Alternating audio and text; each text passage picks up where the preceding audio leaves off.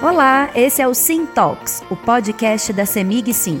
Eu sou a Silvia Castro e, como sempre, estou bem acompanhada de especialistas para bater um papo sobre os assuntos do momento ligados à energia, economia e inovação. Você quer trocar de carro, fazer uma viagem, um curso, mas logo pensa: se sobrar dinheiro, eu faço. Esses são pontos da economia doméstica que podem impactar o seu bolso. A administração inteligente da sua renda envolve planejamento, organização e controle das despesas e receitas.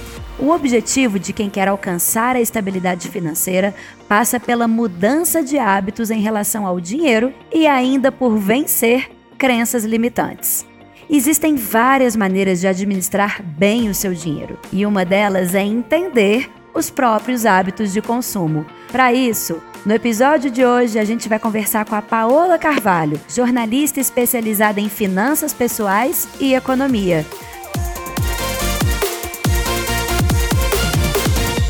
Paola, obrigada por estar aqui com a gente. É um prazer falar com você. Obrigada, Silvia. É um prazer estar aqui com vocês e falar sobre dinheiro, né? Um assunto que é tão tabu para muita gente. É verdade. Vamos lá. Para começar, eu já quero saber de cara de você, Paola, quais são os sinais de alerta de que uma pessoa está com problemas financeiros e que ela precisa de ajuda? Então, Silvia, eu acho essa pergunta interessante porque de repente a gente pode até dar um passinho para trás assim, para nos perguntar o que que é um problema financeiro. Porque para muita gente vai ser estar no vermelho, para muita gente é não conseguir se planejar para fazer uma viagem de férias. Isso depende muito também de um autoconhecimento, sabe? De uma reflexão sobre como estou nesse momento e para onde eu quero ir. Quando a gente fala estou diante de um problema, a gente precisa entender qual que é o nosso problema. É claro que estar no vermelho é o mais óbvio dos problemas, né? O que a gente também é interessante da gente refletir é, como fazer esse é, a gestão de um orçamento. A primeira coisa que a gente precisa ter em mente, que é bem básico assim, tanto para as nossas finanças pessoais, mas para quem é empresário, é, enfim, para quem lida com dinheiro, é a gente conseguir gastar menos do que recebe. Se a gente tem um déficit aí, ou seja, eu estou precisando gastar mais do que eu consigo ganhar, a gente tem um problema. Então, esse pode ser um sinal de alerta, independente da classe do quanto você ganha, né? Porque se o que você está gastando está maior do que você está ganhando, aí sim também temos um grande problema. Então, inicialmente, é isso, estou no vermelho, bem óbvio, temos um problema. Estou gastando mais do que eu ganho, também é um problema. E aí, à medida que você vai olhando também para os seus gastos, né, o seu comportamento ali consumista, você vai identificando outros probleminhas. É fácil na teoria, né, Paola? Parece muito simples e, e claro, faz total sentido, né? Tudo isso que você está falando. Mas por que, que é tão difícil colocar isso na prática? Que hábitos são esses que a gente tem que começar a, a mudar?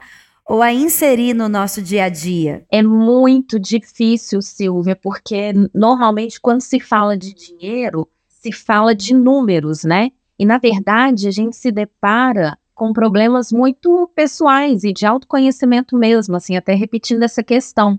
Porque se eu estou gastando mais, o que, que eu estou gastando? Por que, que eu estou comprando o que eu quero e não o que eu preciso? Por que, que a minha saidinha ali de três vezes por semana, como que ela está comprometendo toda a minha planilha financeira, né? Não, eu acho que eu tenho que viajar, né? Tenho um momento de lazer com a família. Sim, precisamos disso, mas a gente está se planejando para isso? Então, quando a gente começa a ver esses outros gatilhos que não necessariamente têm a ver com o dinheiro e sim, isso nos assusta um pouquinho e se torna mais difícil, porque quando a gente coloca a meta e não consegue cumprir, a gente vai desistindo, né? Então, assim, se a gente fosse fazer uma listinha, uma primeira seria analisar as contas, né? Como que a gente faz isso? A gente pode fazer isso por meio do extrato bancário, por meio da fatura do cartão de crédito, começar a anotar com tudo que se gasta. Então, isso pode ser no papel, pode ser no aplicativo, da forma que for melhor para cada pessoa ali. Essa análise dos números, ela é capaz de trazer muitas avaliações. Desde, olha, estou gastando muito com comida fora de casa mais do que eu precisaria. Eu mudo esse comportamento? Então, primeiro, analisar. Segundo hábito, de criar um orçamento, um plano.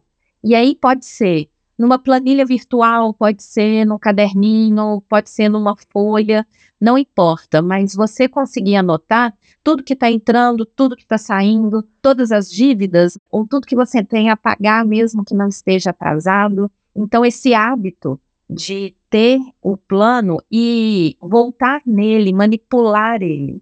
Um terceiro hábito para a gente ter sempre em mente também, que eu gosto muito de falar isso, é você ou negociar algo que você está pagando, ou cortar, é, se conseguir cortar, né? A gente está numa situação assim que a maioria da população brasileira está no limite, né? Cortar é impossível.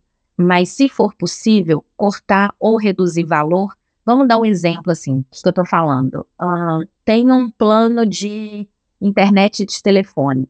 É possível pagar menos? Ah, eu costumo abastecer meu carro nesse posto. Eu consigo ir em um mais barato? Eu estou fazendo compra nesse supermercado. Será que vale a pena eu tentar pesquisar o preço do outro? Então, sempre está em mente que a gente pode negociar, cortar e pesquisar. Uma quarta dica é da gente desenhar um plano que prevê é, aquilo que a gente costuma gastar com e não está previsto. Vou explicar. Então, por exemplo, não tem jeito. Todo mês eu acabo gastando dinheiro para comprar uma blusinha. Então, vamos colocar isso no plano? Já que eu sempre saio do meu orçamento porque eu gasto com uma blusinha, vamos colocar ela no orçamento? Então tá, então todo mês eu vou precisar aí de 50 reais para comprar uma blusinha, por exemplo.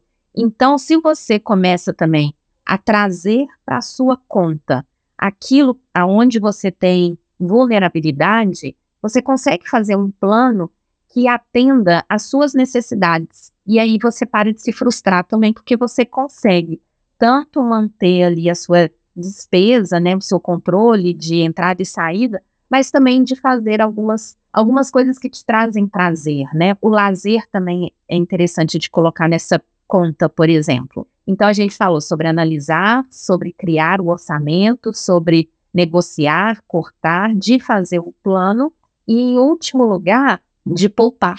Eu consigo poupar alguma coisa, por mais que seja difícil, eu entendo, mas às vezes em algumas fórmulas que frustra a gente, ah, você tem que guardar 30% do que você recebe. Não, 30% do que você recebe, para muitas pessoas que está faltando grana, não faz sentido essa fórmula. Então, eu não acredito muito na fórmula. Então, é assim, do que eu ganho e do que eu estou gastando, dentro desse contexto, o que eu, eu consigo poupar? Independente do tanto, ah, é 50 reais? Tudo bem, se for 50 reais por mês, no final do ano, a gente vai ter, tipo, 600 reais. E esses 600 reais pagam uma bela conta.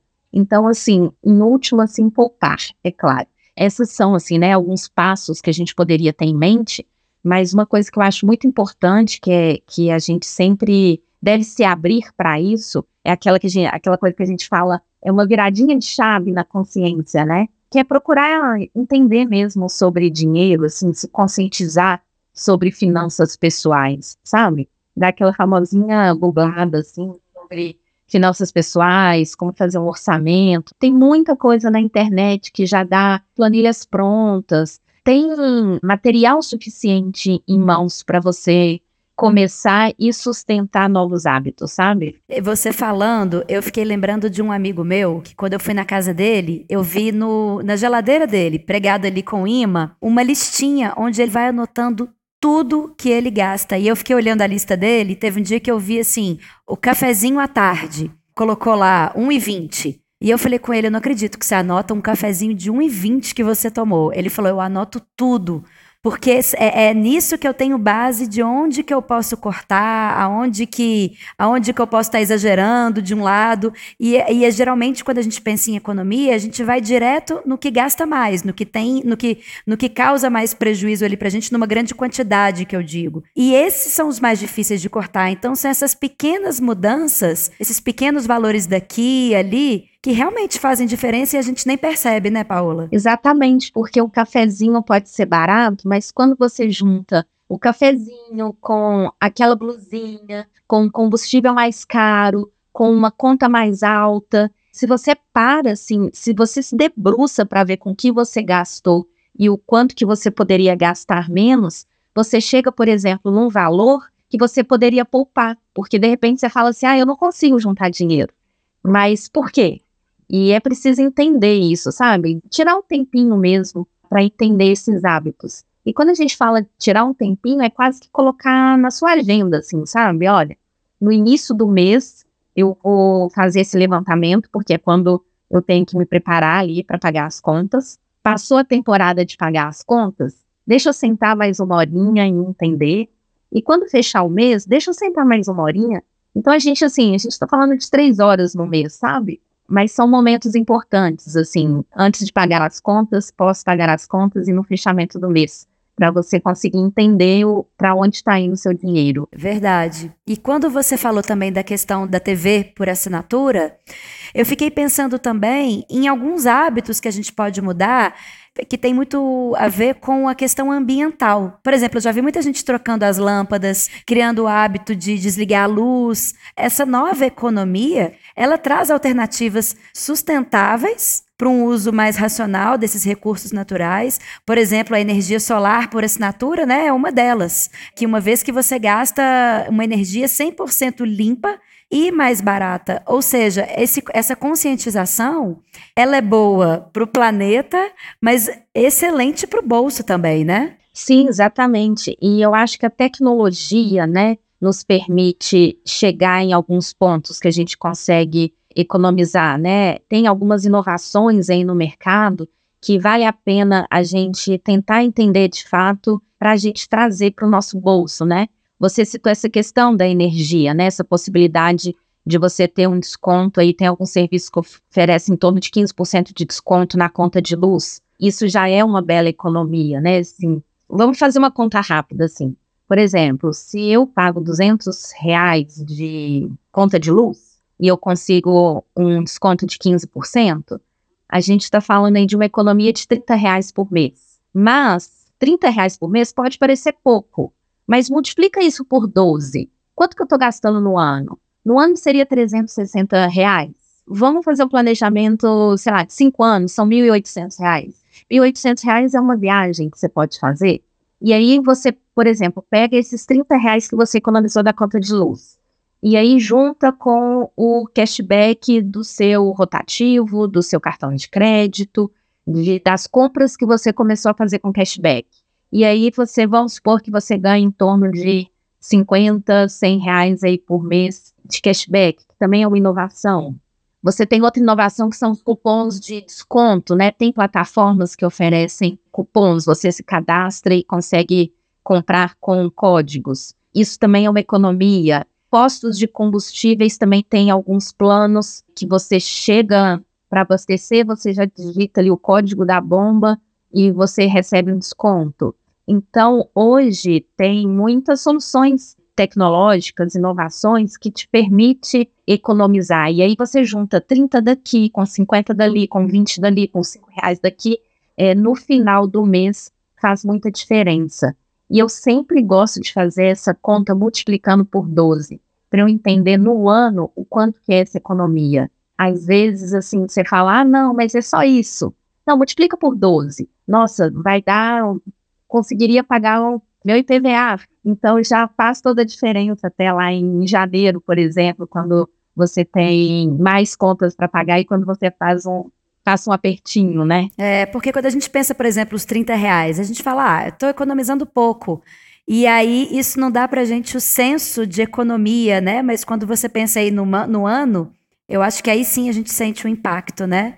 Isso tudo que você está trazendo para gente para quem também atua é, no comércio, que é dono de alguma empresa ou que trabalha em alguma empresa, isso também é muito fácil da gente aplicar nos negócios, né? Por exemplo, a gente está falando aqui da questão da energia solar. Já existe um modelo de assinatura de, né, para essa energia mais limpa, também disponível para as empresas, para as empresas e para esses pequenos negócios, né?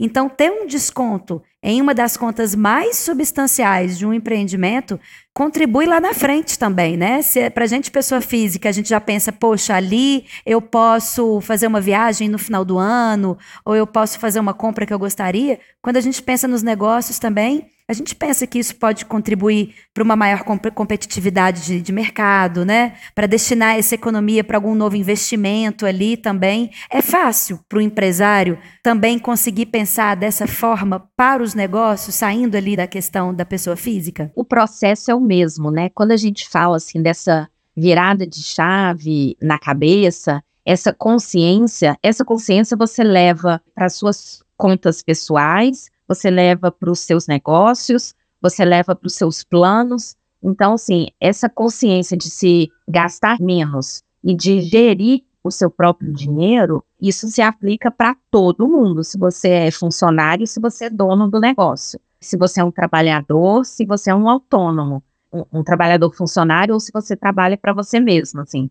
Essa despertar para a questão do dinheiro, ela funciona para todo mundo. Agora, quando a gente está falando de um negócio, você trouxe um ponto interessante, porque a gente tem diferentes setores, né, dentro da economia. Então, vamos dizer assim, você tem diferentes ramos de negócio. E é legal você identificar qual que são as contas com que você mais gasta dinheiro. Para alguns negócios, por exemplo, uma sorveteria, a conta de energia vai ser gigante. Então, se essa aqui é o meu principal custo, quais são as soluções que teriam no mercado em relação à energia. E, e aí, como você, a sua despesa é muito alta, a sua economia em termos absolutos também vai ser muito interessante. Ou então, por exemplo, no meu negócio, eu gasto muito com combustível. Então, quais são as soluções do mercado em que eu poderia reduzir o custo com combustível? Ah, no meu, que pesa muito é o gasto que eu tenho de despesa de pagamento, de maquininha. Não, então vamos fazer um estudo aqui para ver qual que eu não pago taxa ou qual que eu pago uma taxa menor. Quando você começa a identificar onde estão os seus gastos, para onde está indo o seu dinheiro e intencionalmente procurar uma solução, vale a pena fazer essa, essa avaliação, essa pesquisa, né? essa rever os seus gastos, trazendo aí soluções, inovação para ter mais economia e até mais qualidade do serviço que você presta. Praticamente um autoconhecimento, né, Paola? Nos investigarmos, até avaliar os nossos hábitos também, né, para entender aonde que tudo pode melhorar, porque é uma mudança de um hábito ali que pode dar consequência não só no bolso, né, mas em vários outros aspectos. Normalmente, na vida chegam já falando assim, não, onde foi visto o meu dinheiro, né, assim, ah, é, poupança não está rendendo, põe aqui, põe ali, ou nossa, estou com dívida, o que, que eu faço? Eu acho que tudo isso passa por autoconhecimento. Eu gosto muito de bater nessa tecla, sabe? Que os números é, é quase uma consequência, assim. E o que te dá esse novo hábito, e não só o novo hábito, como você sustentar, passa muito pelo autoconhecimento. E aí, Silvia, você até trouxe um ponto que eu acabei não respondendo lá atrás, que foi essa questão do meio ambiente, né? Às vezes eu fico vendo assim, ah, você vai fazer um passeio e aí você precisa comprar um suco de caixinha. Não, você não precisa ter um suco de caixinha, né? Você pode fazer um suco com limão. Mas o supermercado, a prateleira, né?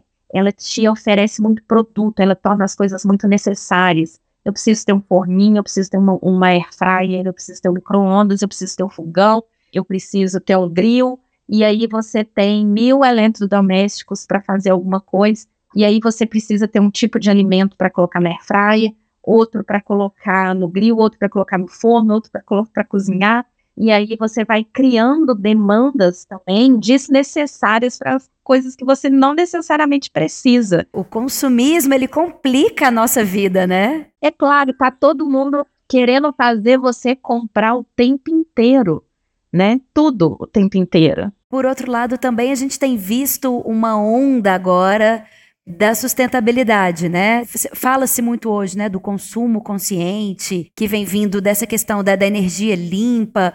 Isso tudo, essa, essa nova pegada que está vindo aí de ter uma maior consciência, é, tanto social quanto ambiental também. Você acha que também vai contribuir para as economias, para as finanças aí no final do mês? Tem dois pontos assim. Por exemplo, eu reservo no meu orçamento algumas coisas que, ok, com algumas você economiza, mas com outras você acaba gastando mais.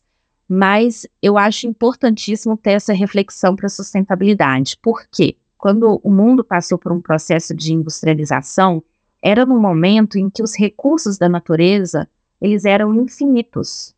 Então a gente não se importava muito com a extração mineral, por exemplo, né? Estava tudo muito disponível em abundância no planeta Terra.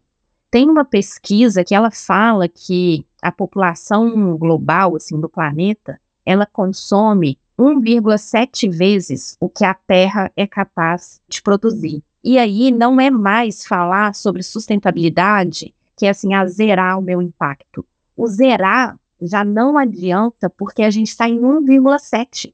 A gente não zerar, ficar empatado não resolve. A gente já entra numa era que a gente fala da regeneração. A gente precisa fazer muito mais do que empatar ou zerar o meu impacto. É, eu preciso fazer algo para contribuir com o nosso meio ambiente. É, a gente tem também, dentro dessa mentalidade criada na era industrial, de tratar a gente e a natureza, né? É, não nos entendendo como parte da natureza. E é tudo uma coisa só. Então, se ah, eu vou contribuir com o meio ambiente, não é sobre isso. É contribuir com você mesmo, é contribuir com a sociedade. Não tem a gente aqui, a natureza lá, é tudo um único sistema que em algum momento o sistema econômico provocou essa ruptura na nossa mente, né? Então, sim, eu acho que a gente, assim como a gente tem que despertar a consciência para a economia, a gente precisa despertar a consciência para gastar com menos impacto possível. Então, é, por exemplo, você citou a questão de energia. Se eu sei que é uma energia limpa e mais barata, ela deveria ser prioridade. Por exemplo, eu acabo gastando um pouquinho mais para abastecer o meu carro porque eu não abasteço com combustível fóssil, porque é finito. É uma questão assim pessoal minha, mas o etanol é um combustível renovável. Então, eu estou fazendo aqui a minha parte, gastando nesse ponto até um pouquinho mais, se for olhar a proporção ali, né, de gasolina e etanol, mas a gente precisa trazer para esses novos hábitos esse olhar. Quando a gente vai falar de alimentação, o tanto que se joga fora de um alimento, né? É, ah, eu prefiro comprar um alimento bonito, mas ele tá bonito, maravilhoso, enorme, assim, porque ele tá cheio de agrotóxicos. Então, assim, vou, deixa eu repensar o meu hábito também de consumo de alimento. Eu preciso colocar tudo que eu vou comprar em várias sacolinhas plásticas, e aí eu vou chegar em casa, vou rasgar o saco que eu coloquei o meu produto, jogar o saco fora. Não, isso tudo é dinheiro perdido. Não adianta ser bom só pra gente, né? Tem que ser bom pro todo, né? Eu acho que essa mentalidade que vem aflorando aí, que vem crescendo cada vez mais, né? Exatamente. E mais do que isso, assim, se a gente for pensar em economia de um ponto de vista mais sistêmico, assim, né, mais holístico, olhando todo, por exemplo, se eu compro de um produtor local, eu estou passando a minha renda para alguém que está na minha própria comunidade. Então, esse dinheiro vai ficar ali se eu me rendo a importações, se eu me rendo aos grandes conglomerados, eu acabo mandando um dinheiro que poderia estar rodando na minha comunidade para fora. Se em vez de eu ir na lanchonetezinha do meu vizinho, se eu vou numa rede de fast food global, eu estou mandando meu dinheiro para fora, eu não estou fazendo dinheiro movimentar na minha comunidade. E isso faz muita diferença. Então, quando a gente fala de hábitos financeiros, eu acho que vai muito além da gente falar das nossas contas. Eu acho que tem muito a ver com uma mentalidade de quem é a sociedade hoje dentro do planeta, né? Qual que é o nosso papel? Adorei. Eu sempre falo muito isso, né? Para quem a gente está dando nosso dinheiro?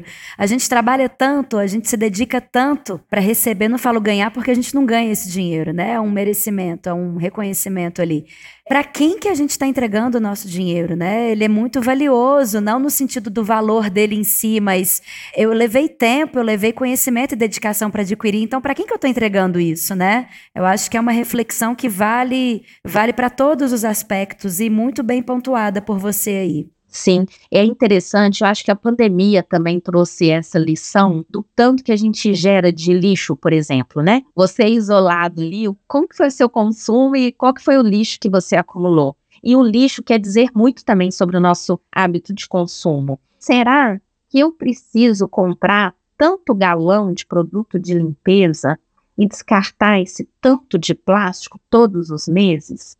Ou será que eu posso fazer ali uma combinação de bicarbonato com cítrico e criar meu próprio produto de limpeza?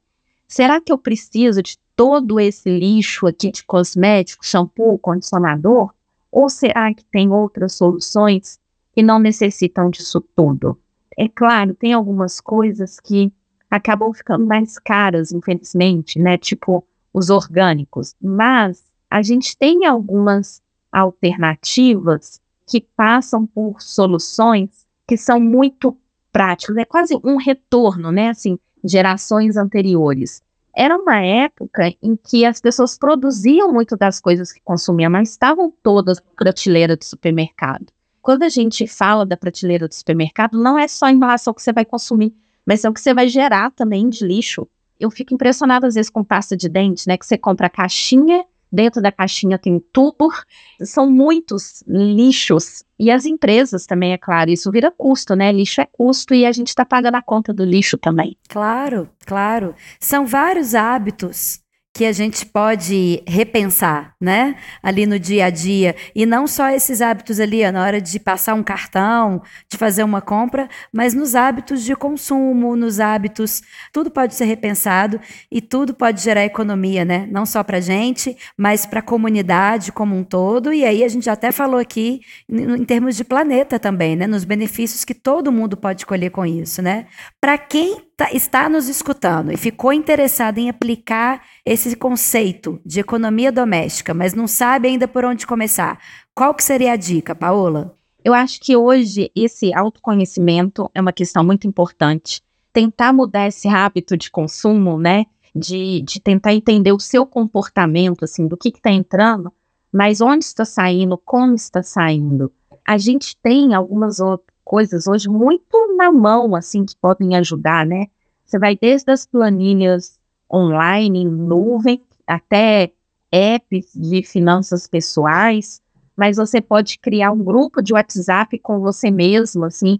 Eu tenho um grupo que chama Contas, por exemplo, e aí tudo que eu vou gastando eu vou jogando ali, e aí todos os recibos, todas as coisas, e aí às vezes eu paro, assim como você conversa com alguém, você vai olhando ali as conversas anteriores com você mesmo e vai tendo uma dimensão também no seu próprio WhatsApp, assim, do que está acontecendo com as suas contas.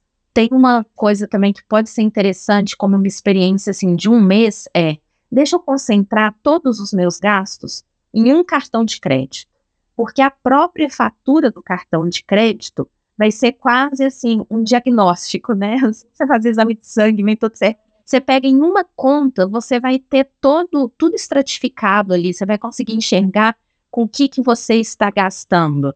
Então, eu acho que é isso, assim, é tentar entender novas ferramentas, novas soluções, é, a partir do que você se conheceu e está aberto, né, a, a mudar hábito, a mudar comportamento, a incorporar novas tecnologias no dia a dia, outras soluções, e resgatar algumas que ficaram lá no passado, mas que fazem mais sentido do que algumas coisas que a gente está fazendo hoje. Adorei essa dica. Prático, né? Está ali com a gente, comprou, já anota. Não, tem pesquisas que mostram quanto que dinheiro ainda é tabu. Para mulheres, por exemplo, isso tem um peso muito grande, porque como a gente vive numa realidade de os homens terem benefícios em detrimento, assim, né, de ganhos das mulheres, então as mulheres terem é, remuneração menores, por, salários menores, por exemplo, quando você deixa de conversar com uma amiga ou com um colega de trabalho, de repente você vai descobrir ali que você está ganhando menos do que todo mundo.